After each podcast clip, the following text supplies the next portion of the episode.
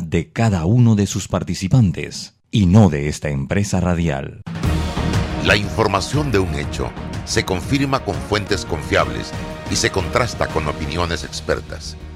Investigar la verdad objetiva de un hecho necesita credibilidad y total libertad. Con entrevistas que impacten, un análisis que profundice y en medio de noticias, rumores y glosas, encontraremos la verdad.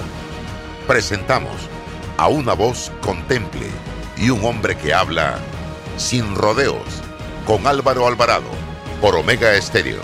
Bienvenidos.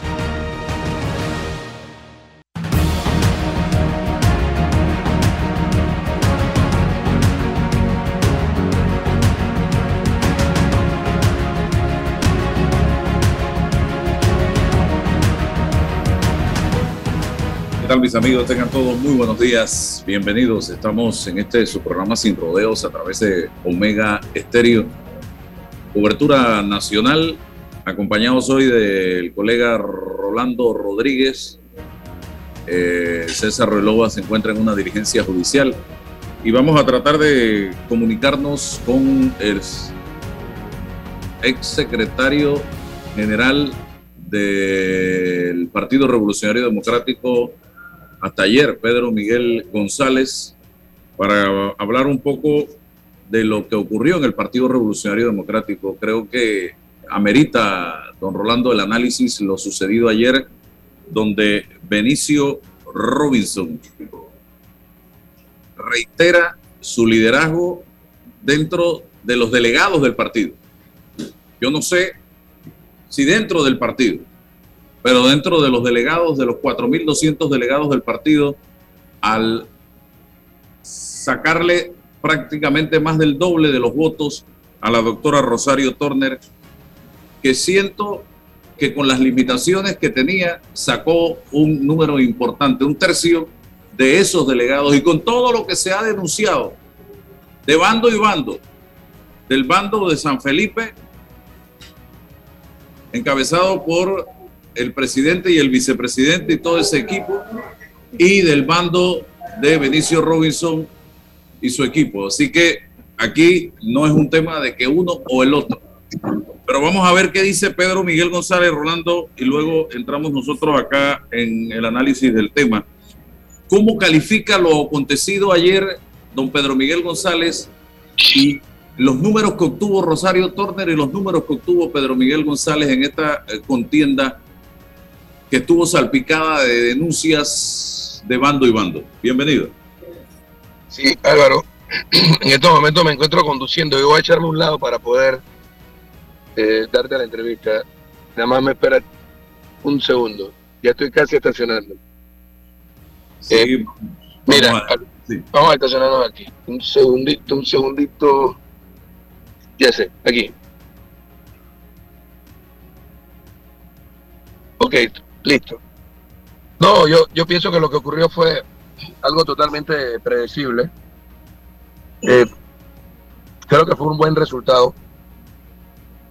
El- hay una diferencia en los votos de la doctora Turre de lo que yo obtuve porque a mí me apoyaron un grupo de diputados importantes como el propio presidente de la Asamblea y ellos apoyaban a Benicio Robinson. Eso es lo que marca la, la diferencia entre los votos que ella sacó y los que yo saqué. Sin embargo, creo que es un buen resultado frente a todo lo que ocurrió, porque hay un componente dentro de ese Congreso que eh, eh, optó por una alternativa que planteó solamente una propuesta, sin ningún tipo de, de ofrecimiento. Y pienso que, que es un sector que nos sirve de base para avanzar en la dirección correcta hacia, hacia otros estadios y ahora hemos entrado en una nueva etapa que es la definición de liderazgos electorales.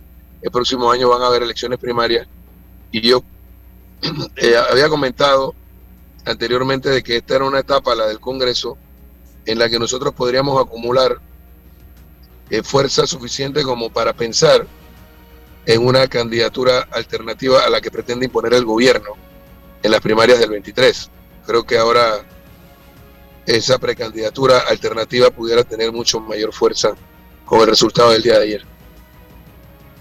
Rosario Turner pudiera encabezar esa candidatura alternativa a la de José Gabriel Carrizo, que es a simple vista la que a la que usted se refiere del Ejecutivo?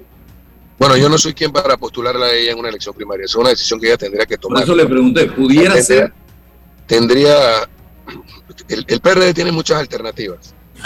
Y lo que yo he planteado es que no tenemos por qué atar la suerte de un partido que tiene alrededor de 700 mil miembros a la suerte de una sola persona. Y en efecto, ella sería sin duda, o es sin duda, una de las, de las alternativas que, tendríamos para presentarla eh, en una primaria. Características que lo llevan a pensar de esa manera, don Pedro Miguel González. Bueno, Rosario Torda. En, el caso de ella, eh, porque, porque yo siento que ella, en, en la gestión que hizo eh, durante el gobierno de Martín Torrijos, recordemos que a ella le tocó enfrentar la crisis del dietilenglicol, que fue ella la, la que elevó en la conducción del ministerio y lo hizo muy bien. Eh, ganó mucho, mucha simpatía, mucho respaldo, pero principalmente cuando yo creo que uno de los factores, uno de los factores que provocó la salida de ella del gabinete fue la, la popularidad y la simpatía que ella ganó en los primeros meses armando un equipo de profesionales eh, sin miramientos de carácter político eh, que pudo sentar la base para una estrategia nacional y, enfrentar la pandemia. Y, creo que hubo mucho celo a lo interno de la conducción del gobierno eh, frente a ella, ahí empezaron sus problemas. Aparte de los temas administrativos, de falta de transparencia, y que hubo en algunos temas del manejo de la pandemia, eh, bueno, que ella no estuvo dispuesta, aparte de otras decisiones de carácter administrativo que pudieron ser cuestionadas, eh, o que se pretendió que ella tomara y que habrían sido muy cuestionadas por la sociedad. Creo que uno de los principales, de las principales razones de su salida del gabinete fue precisamente este, que algunos lo vieron como una amenaza desde el punto de vista político. Y ahora que ella tuvo la, valentía de enfrentar este reto, sin haber participado, Álvaro, ella no participó del proceso, por ejemplo, de postulación de nóminas, de elección de delegados, ella sin tener esa estructura eh, a nivel nacional como, como si la tuvimos otros, yo, yo sí estuve metido en eso, sin ese, sin ese respaldo en, la base de los delegados, logró este resultado. Y yo estoy seguro que la, la favorita, y eso te lo demuestran las redes sociales, tú mismo hiciste cualquier cantidad de encuestas al respecto, en la base social del país y en la base del partido, no tengo la más mínima duda que ella era la favorita. Entonces, eh, creo que ella tiene condiciones por su profesionalismo, por su trayectoria impecable como funcionaria, por su vocación eh, como servidora pública, eh, como mujer también, eh, por su proyección, por la capacidad que tiene de sintetizar los problemas de una manera elocuente y sencilla, también por la proyección que tiene como una mujer humilde, creo que le dan las características para pensar en que ella pudiera ser una candidata presidencial del PRD. Pero te repito, yo no soy quien para postularla, y creo que tenemos todavía otras alternativas adicionales a lo que pudiera ser la, doctora Turner, pero ella sin duda sería una extraordinaria eh, candidata. Hoy, voy a concluir mi primera intervención para darle paso a Rolando, que sé que tiene muchas interrogantes también. Yo esta mañana y luego de estar analizando lo que pasó ayer, desde mi punto de vista, veo lo sucedido como gatopardismo, que no es otra cosa que cambiar algo para que nada cambie. Es lo que yo percibo y luego, y es la lectura que mucha gente en este país a través de las redes sociales le da a lo ocurrido ayer en el partido en, la elección del Partido Revolucionario Democrático. Hoy lo escucho a usted bien temprano en la mañana eh, conversando con Castalia Pascual decir que el PRD se parece hoy día a los partidos políticos que Omar Torrijos desplazó en 1968. Y esto producto del enorme clientelismo político que hoy caracteriza al Partido Revolucionario Democrático. También lo escucho decir a usted que el actual gobierno es una caricatura de lo que verdaderamente debe ser un gobierno torrijista. Yo he estado poniendo, transmitiendo en redes sociales un breve discurso de Omar Torrijos cuando fundó el Partido Revolucionario Democrático con una visión que si la analizamos profundamente dista mucho de lo que hoy o en lo que hoy se ha convertido el Partido Revolucionario Democrático. ¿Qué tiene usted que decir al respecto? Y luego Rolando, por favor. Mira, es que este planteamiento yo no lo estoy haciendo hoy, yo lo vengo haciendo desde hace años. De hecho, cuando nosotros creamos aquel movimiento en el año 2015, 2016 para recuperar la dirección del partido, lo denominamos Movimiento de Renovación y Rescate Torrijista. Porque en efecto, el, el PRD no es el único partido, digo, todos los partidos políticos de Panamá se parecen mucho a los partidos políticos que Omar Torrijos desplazó del poder en el 68. Y lo explico muy sencillo, simplemente que teníamos un modelo político en el que cada cuatro el grupo que ganaba el poder entonces no utilizaba los recursos del Estado para resolver los problemas de la sociedad, sino para apuntalar los negocios de los allegados al gobierno. Y cada cuatro años entonces quien ganaba el poder se beneficiaba del mismo. Y es lo que tenemos ahora. Tenemos un modelo en la etapa post-invasión muy similar a lo que teníamos pero ahora con un país mucho más grande y mucho más rico. El, clientelismo es una de las manifestaciones, sin duda, de la corrupción. Y, y, los partícipes del mismo no son solo los partidos políticos. creo que el sector privado, sobre todo aquel que se beneficia de las contrataciones con el Estado, participa del mismo y lo financia. Al, final eh, eh, ves gobiernos que llegan con su agenda hipotecada y las políticas públicas que se aplican no son tanto para resolver los problemas de la sociedad, sino para resolver los problemas de los que financiaron las campañas. Entonces, eh, eso lo hemos venido planteando y denunciando. Nosotros sí logramos avanzar un tramo corto en, la dirección correcta del partido que somos, electoral y clientelista, al que queremos ser, aquel con el que soñó Torrijos con su generación.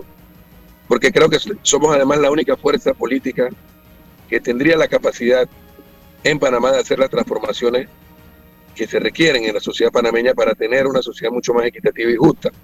Pero eh, si, ese, si esa condición no la tienes en el liderazgo gubernamental, entonces ocurre lo que está ocurriendo, que tenemos un gobierno eh, que desde la más alta gerencia eh, se parece mucho a los gobiernos anteriores. Entonces no hay mayor diferencia. Y, lo lamento mucho porque incluso en, los temas de política internacional, eh, ahora somos una especie de satélite de la política exterior de Estados Unidos. Lo que éramos antes del 68, lo que dejamos de ser con Omar Torrijos y con los gobiernos de Pérez Valladares y Martín Torrijos lo hemos vuelto a hacer.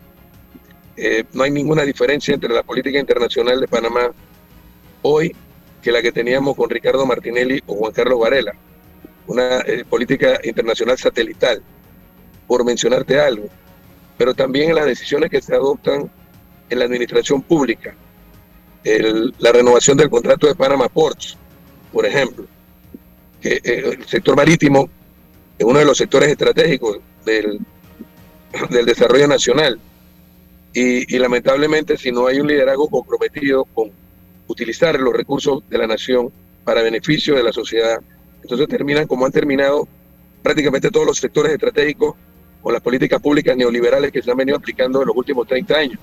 Por eso tenemos no solo los puertos, sino también eh, la energía, las telecomunicaciones, la minería, por mencionar algunos, algunos sectores estratégicos que están en manos del capital transnacional extranjero.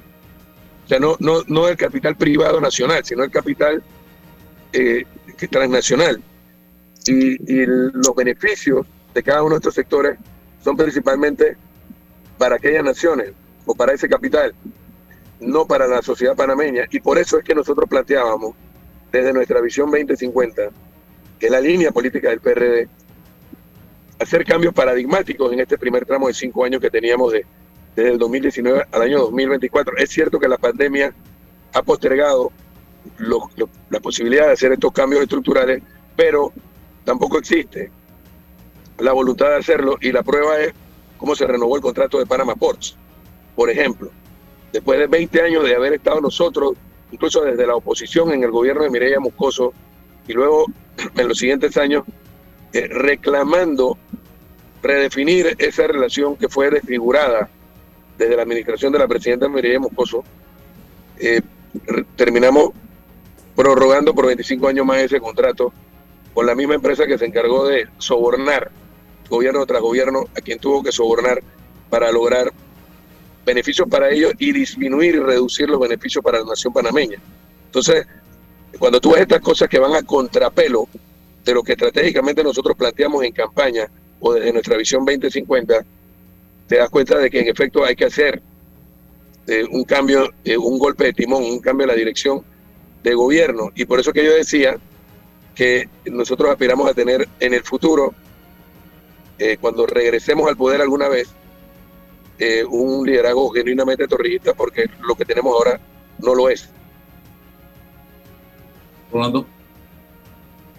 Señor González, yo eh, quisiera preguntarle sobre las palabras anteriores, si es que usted decía pues que sería una extraordinaria candidata la señora Turner.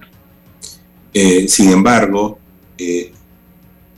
yo no veo ese reflejo que dice usted entre lo que, lo que hay en las bases, es decir, las bases sí podrían elegirla, pero eso no se ve reflejado en una elección de delegados, en la elección donde, por ejemplo, usted y el señor Benicio participaron, al igual que la señora Torna. Entonces, ¿cómo, ¿cómo usted ve el hecho de que las bases piden algo, pero más arriba el asunto no cuaja?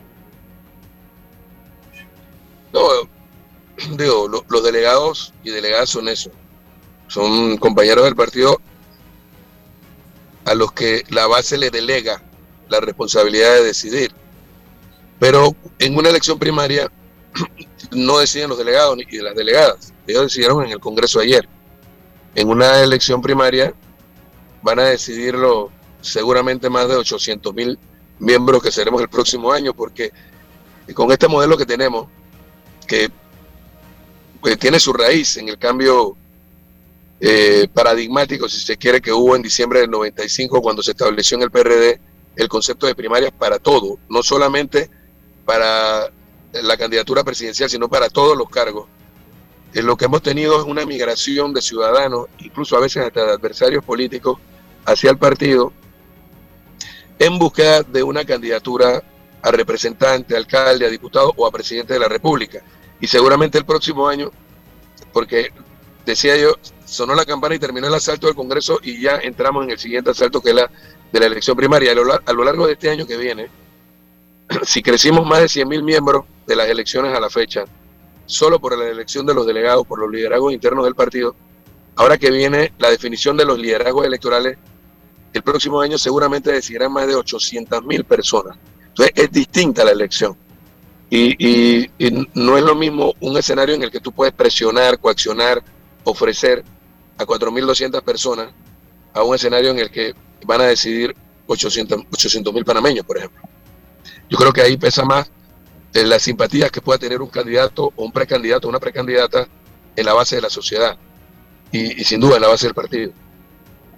Señor González, esto, y siguiendo con, en esa misma línea, yo al escucharlo a usted, eh, veo reflejada la opinión de muchos ciudadanos en el sentido de que el gobierno no está representando los verdaderos intereses de su partido y mucho menos los del colectivo panameño.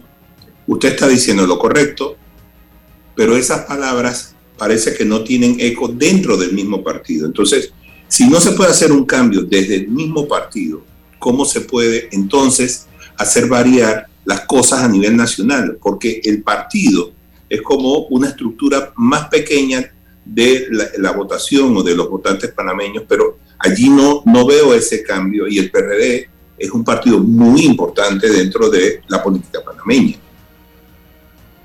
Sí, es, lo que está por verse. Eh, nosotros hicimos un movimiento, le mencionaba hace un rato, que, logró la dirección del partido y hacer cambios importantes. Eh, cuestionamos al partido no en torno a, una candidatura electoral coyuntural, sino en torno a una visión del futuro de Panamá a largo plazo, pero dejamos suelto el tema del liderazgo electoral. fue un compromiso y que cumplimos en la primaria del 18. Yo creo que ese error no lo podemos cometer de nuevo. Eh, nosotros, eh, por eso eh, para nosotros es importante este ejercicio porque decía, ahora no se trata solamente de tener un, liderazgo en el partido con una visión clara, sino que cuando se llega al gobierno debe haber claridad desde el punto de vista estratégico de hacia dónde ir, hacia dónde debe marchar el país, cuáles son los propósitos. Estos temas de los que yo hablo públicamente sobre los sectores estratégicos y los cambios eh, paradigmáticos que hay que hacer, cambiar el status quo, revisar no solamente una reforma constitucional que genere realmente balance entre los poderes del Estado y adicionalmente eh, le dé mayor participación a la ciudadanía, en, el ejercicio del poder. También debe ir ese cambio paradigmático en la revisión de los marcos regulatorios de todos los sectores estratégicos. Y todo esto, yo puedo decirlo, lo conversé con Laurentino Cortizo incluso antes de que él fuera candidato presidencial a partir de, septiembre del 18, eh, cuando se me pedía que yo respaldara una precandidatura y planteaba yo que no podía hacerlo porque estaba dirigiendo el partido y tenemos que actuar de forma imparcial. Eh, lo único que yo planteé es el interés que teníamos de que se hiciesen estos cambios y existió ese compromiso. Pero realmente solo fue de los dientes para afuera. En la práctica, en el ejercicio del poder, lo que tenemos es más de lo mismo. No un cambio en, en la gestión pública en la dirección correcta para cambiar el status quo de Panamá. Y la pandemia representó una gran oportunidad en el mundo entero, pero en Panamá también, para cambiar este modelo de desarrollo que genera inequidad.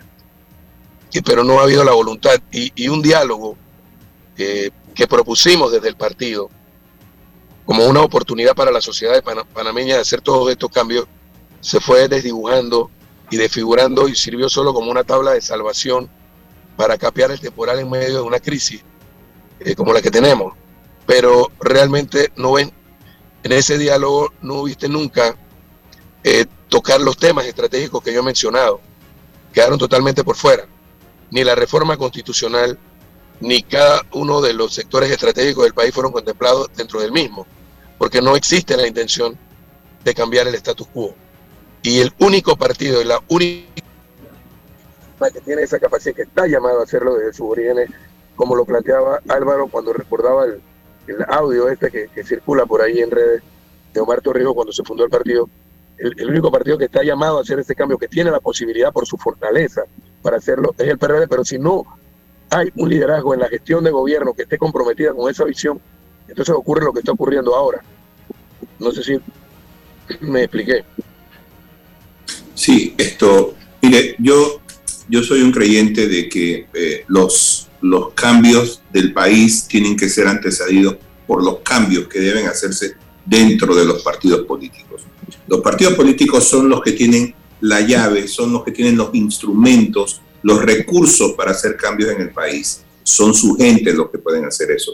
Pero si dentro de los partidos políticos conviven estas personas, se soportan, se eligen, eh, son los que hacen las reglas ¿Cómo puede esa gente que está haciendo esto, que está, lo que decía Álvaro, haciendo gatopardismo, haciendo cambios para hacer lo mismo, cómo yo puedo esperar que el PRD pueda hacer esos cambios si dentro del, mismo PRD no se ven esos cambios?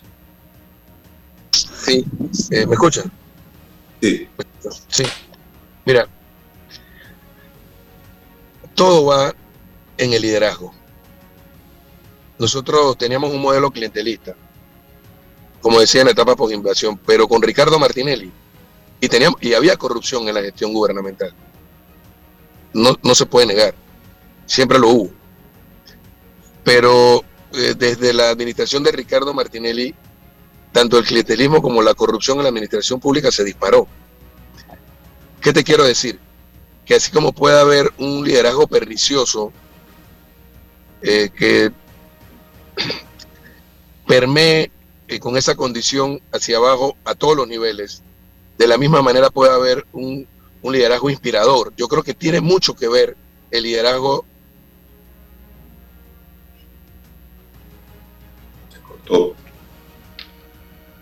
Se perdió un del partido y del país.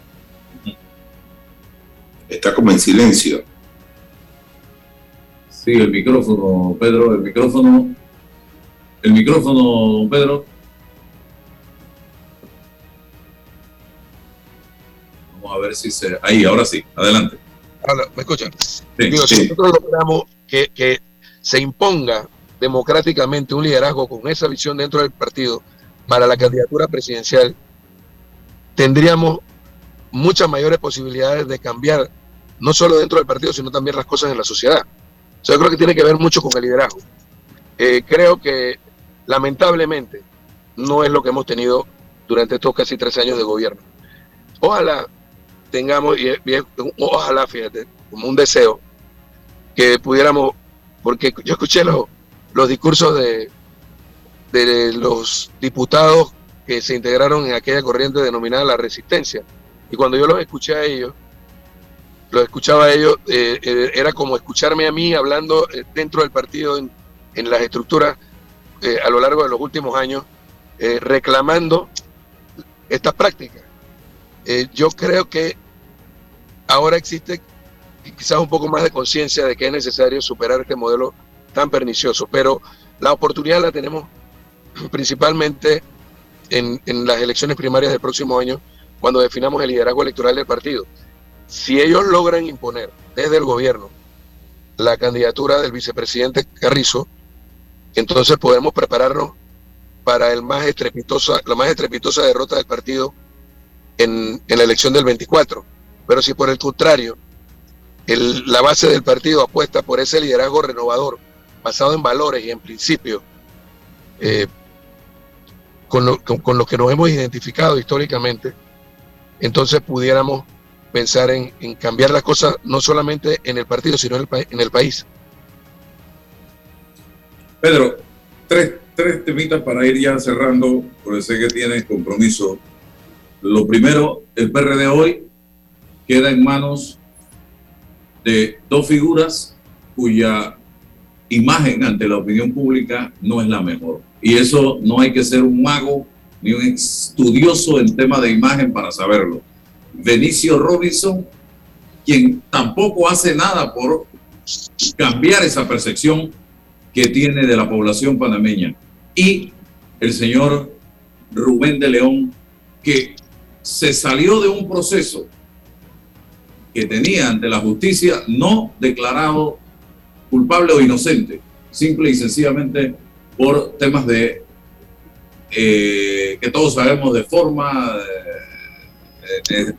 estrategias legales y demás. ¿Quién manda? Hábleme de la imagen, pero también quién hoy lleva el liderazgo del PRD, que todos sabemos que debiera ser el secretario general, pero no es así, ya que Benicio Robinson pareciera que es la figura que comanda el PRD y que hoy ha sacado mayor cantidad de gente dentro del CEN del partido donde se deben tomar las decisiones. Eso es lo primero. Lo segundo, ¿dónde queda Martín Torrijos en todo este juego político? Porque se habla por los corrillos de la posibilidad de que Martín Torrijos tenga algún tipo de aspiración a las eh, primarias del Partido Revolucionario Democrático. Y lo tercero, se avecinan confrontaciones, enfrentamientos entre el Ejecutivo y el Legislativo, tal y como quedaron las cosas en el CEN del PRD? Te voy a contestar en, el orden inverso. No veo confrontaciones en el, entre la bancada de diputados y, el Ejecutivo. Pienso que ellos se van a entender. porque además necesitan hacerlo, tanto el Ejecutivo como el Legislativo como el partido. Eh, no veo confrontaciones entre ellos, llegarán a entendimiento. En el caso de Martín Torrijos, así como yo no puedo postular a la doctora Turner a una elección primaria, tampoco puedo hacerlo con Martín Torrijos, pero creo que también él es una posibilidad hacia el futuro, si, si, si se determina hacerlo. Eh, nosotros hemos hecho encuestas dentro del partido en los últimos años y sin hacer nada y sin mover un dedo, quizás porque la gente compara una, lo que ocurre con lo que ocurría cuando él era presidente, eh, marca dos y tres veces mejor que el vicepresidente Carrizo. Eso lo saben en San Felipe. Eh, y sé que hay mucha preocupación con esa posibilidad de que él decidiera aspirar, pero eso es una decisión que él debe tomar en su momento. Eh, y bueno, y en cuanto a quién manda en, la dirección del partido, yo creo que el liderazgo de Benicio Robinson se robusteció, se fortaleció no solo en el Congreso, yo creo que fue a lo largo de, de este periodo. Creo que el mejor aliado que Benicio Robinson ha tenido en el PRD y en este gobierno he sido yo. En el afán de neutralizarnos, de disminuirnos, de anularnos, para tomar con facilidad la dirección del partido en el Congreso durante casi tres años, entonces lo que ha ocurrido es que desde el Ejecutivo y desde el gobierno se le dio mucha fortaleza política él. Nunca entendí por qué se pelearon de la forma en que lo hicieron, pero cometieron un grave error, otro grave error del grupo de asesores inexpertos que están dirigiendo el país desde San Felipe al pelearse con, con la misma corriente o el mismo sector que ellos venían fortaleciendo durante casi tres años. Y fracasaron tratando de imponer eh, liderazgo sin jerarquía en el partido. Y, si hay una corriente fortalecida en el PRD, en la base, en la estructura del PRD, durante los últimos años, por decisión de Laurentino Cortizo y de José Gabriel Carrizo, que ahora son presidente y vicepresidente, es la de Benicio Robinson. Sin duda, hoy eh, el, el líder máximo del partido desde el punto de vista institucional es Benicio Robinson. No, eso es una verdad de, acuño. Bien. ¿Algo que quieras apuntar ya para cerrar, Rolando? Sí, quisiera dos cositas. La primera es, ¿qué debemos esperar los ciudadanos de la nueva dirigencia del PRD? Y segundo, ¿cuál es su futuro? ¿Qué hará usted en, el partido o en su vida política. Es decir, se abren un mundo de posibilidades, ya, ya no está eh, dirigiendo el, partido, pero me imagino, usted es una, figura prestante del PRD, entonces me interesa saber qué va a hacer y qué debemos esperar del nuevo CEN. Mira, del nuevo CEN debemos esperar que trabajen en, en la unidad, que superen la coyuntura del enfrentamiento y que trabajen. Pero lo que yo espero en realidad de ellos es que ellos se van a degradar para convertirse en el comando de campaña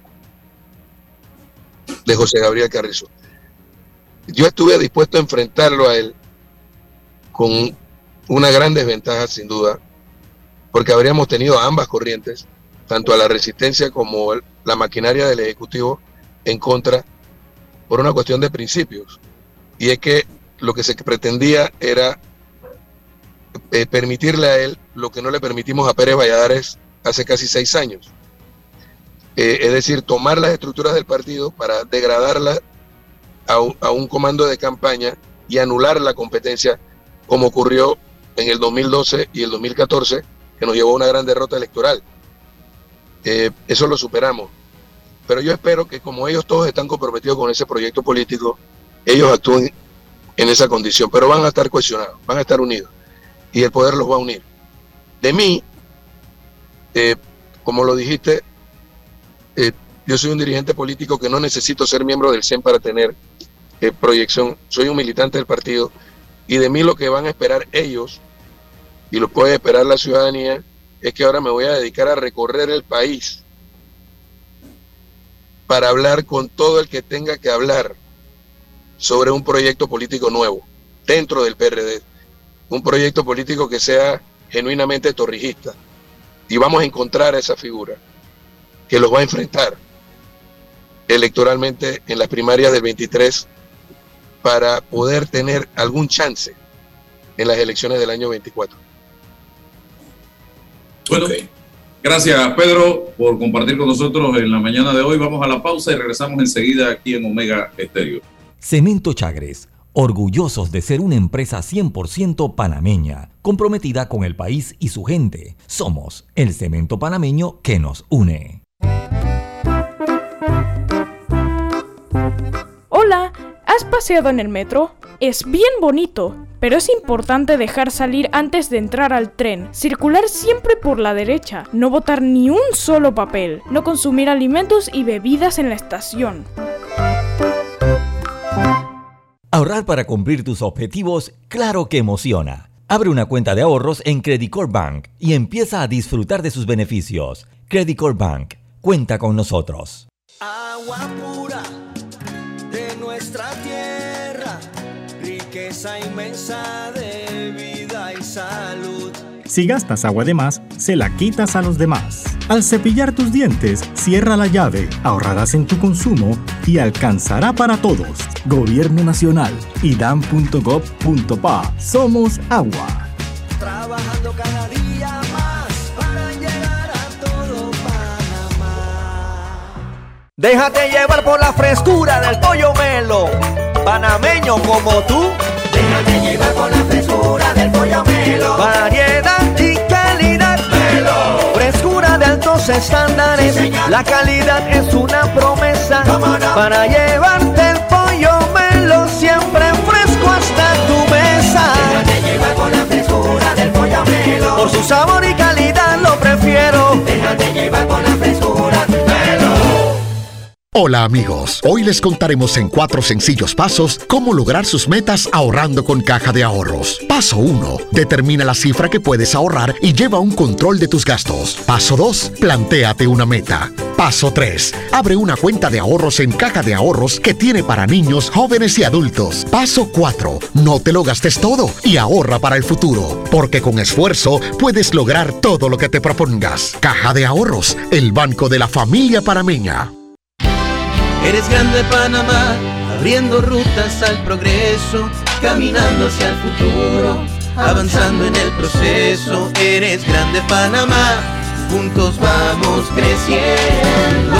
Con la ampliación de la carretera Puente de las Américas a Raiján, más de 600.000 familias se verán beneficiadas con una mejor calidad de vida. grande Panamá, juntos vamos creciendo. Un gobierno en acción. Bueno, me voy a comer con una estrella.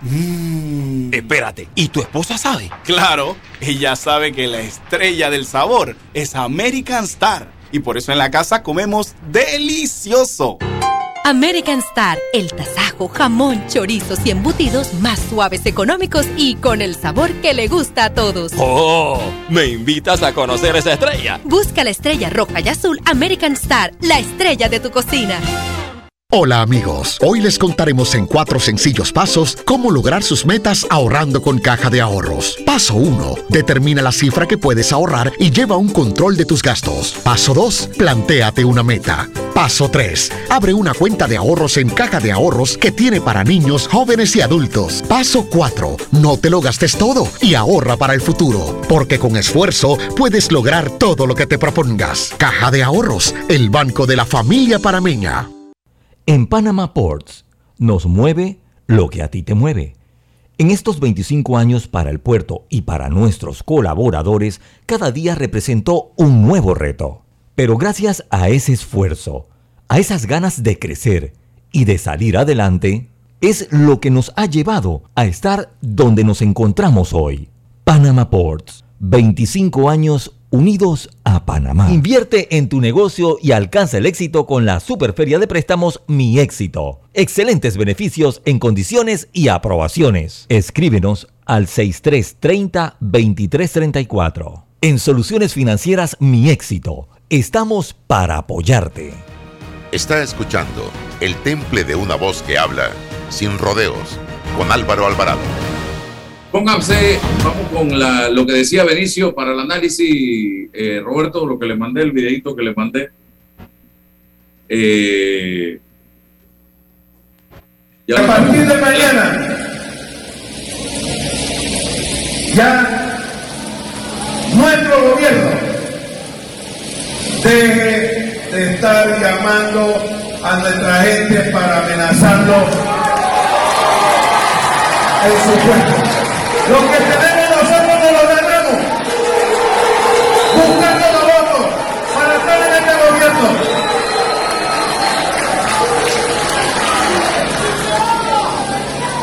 Ser el presidente de este partido y ser miembro de este partido en el comité ejecutivo es lo más alto que un miembro del partido puede llegar.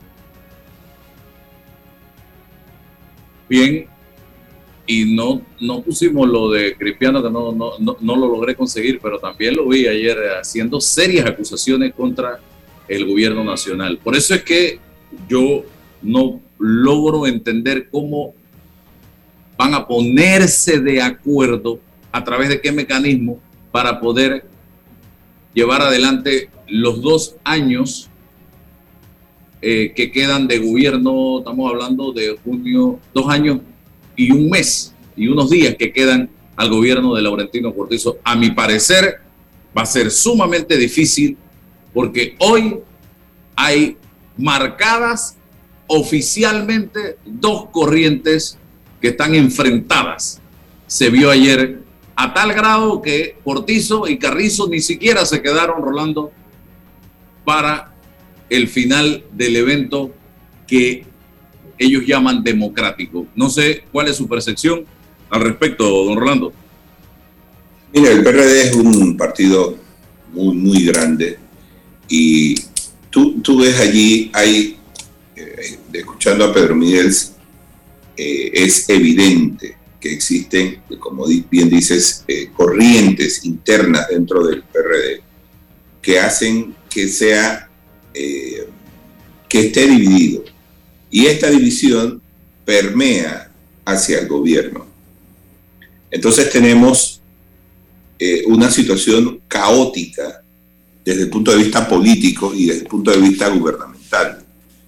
Yo no veo al señor José Gabriel Carrizo trabajando, eh, cumpliendo sus deberes como vicepresidente. Lo veo haciendo política en base al cargo que ostenta está eh, eh, eh, en el segundo cargo más importante del Ejecutivo y además con el cargo de ministro de la presidencia. Con mucho poder. Mucho poder, en efecto. Un poder, no obstante, carente de experiencia política porque ya ves lo que ocurrió con, con, sus, con su intento de llegar a la Secretaría General del, del PRD.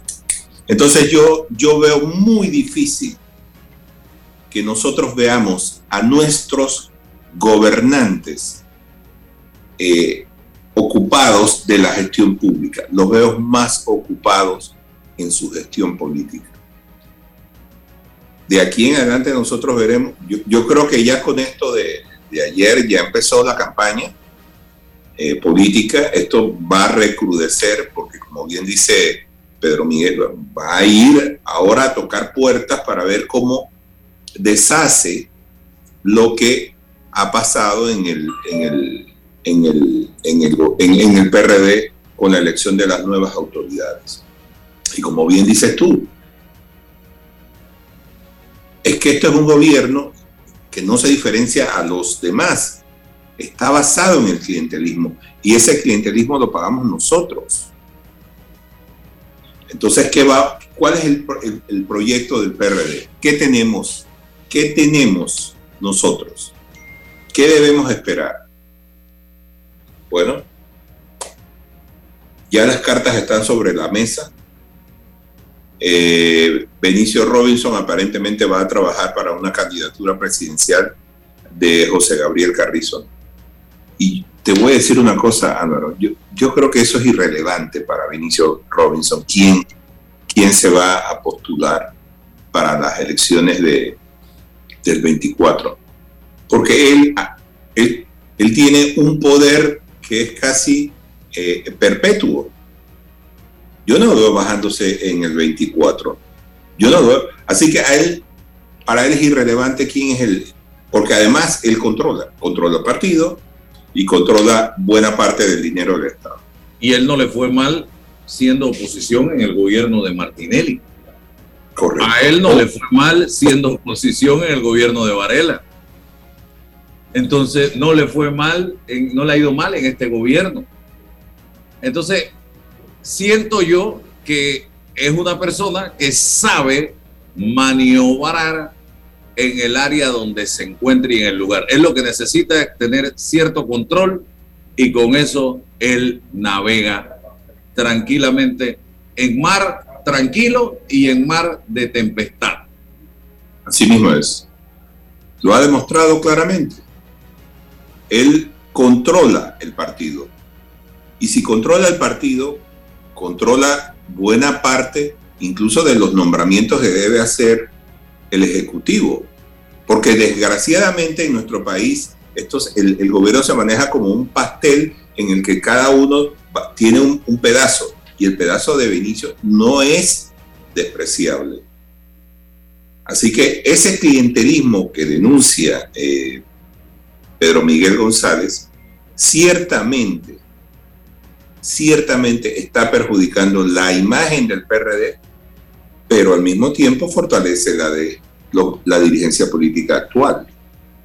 Entonces, nosotros los, los ciudadanos casi que somos invitados de piedra, porque las estructuras no van a cambiar.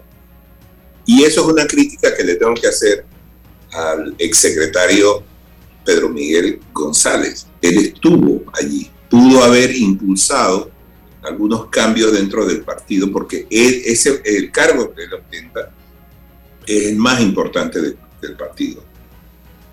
Tal vez hubiese recibido resistencia, oposición, pero al menos hubiese intentado, al menos hubiese tenido allí personas que lo hubiesen respaldado en esta iniciativa. Ahora va a hacer eso ya estando fuera del, eh, de la dirigencia y eso obviamente le va a causar eh, mucha gente va a ser menos receptiva a su mensaje. Entonces, eso es una crítica que yo tendría que hacerle a él porque debió haber impulsado cambios dentro del PRD. Y qué lamentable, Rolando y amigos que me sintonizan a esta hora, que en ese acto de ayer del partido más grande de este país en gobierno, los temas fundamentales no hayan sido qué vamos a hacer con el alto costo de la vida. Colón. Qué vamos a hacer en Colón, qué vamos a hacer con el combustible, qué vamos a hacer con las medicinas, que yo todos los días estoy subiendo testimonios de panameños que estuvieron conmigo en esta experiencia que viví en Turquía, donde los precios de las medicinas están eh, 900, 1000 por ciento a veces por debajo de los precios de las medicinas en Panamá y aquí el presidente de la República que se comprometió en campaña política a ponerle un alto a esta situación, no ha hecho absolutamente nada en torno a este tema. Porque ayer, en esos discursos de Benicio, de Cristiano, no se habló precisamente de hacerle frente a los graves problemas que estamos enfrentando producto de la inflación y que vamos a llegar Rolando, por la información que tengo, a la escasez, no solo al alto costo, sino a la escasez. Y cuando hay escasez, aunque tengas dinero, no vas a poder conseguir algunos productos que son de uso diario en la mesa de los panameños. Y yo no veo, no vi ayer propuestas en, en los discursos de parte de los dirigentes del partido más importante del país de gobierno en aras de lograr fórmulas para resolver este problema. Y por eso yo decía en una conversación que tenía con unos amigos, cerremos los ojos por un minuto y pongamos a Vinicio en el CD, a Rómulo en el PRD, a Blandón en País, a Toto Álvarez en Alianza, y aquí no pasa nada, porque no hay, no hay ideología política, no hay proyectos país en estos partidos políticos que logren diferenciar el uno del otro. ¿Qué es hoy el PRD? Dime que alguien me diga las diferencias del PRD de los otros partidos, que alguien me diga las diferencias del partido RM de los otros partidos, las diferencias del Partido Cambio Democrático de los otros partidos. Díganmela, enumérenme cinco diferencias ideológicas, prácticas, no escritas en un papel, realmente, en la realidad de estos partidos uno con el otro. ¿Usted las ve en la práctica, don Rolando? Yo veo una, y es cada día empeora el clientelismo.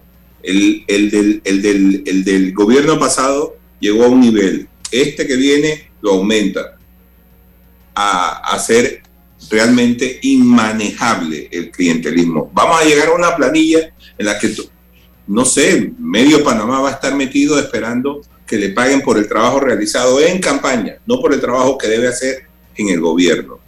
Entonces, esto, yo, yo me siento muy preocupado porque yo, yo no veo, como bien dices, a ningún partido preocupado por esto. Es, es que están todos como agazapados, esperando la oportunidad de ocupar la presidencia para hacer exactamente lo mismo.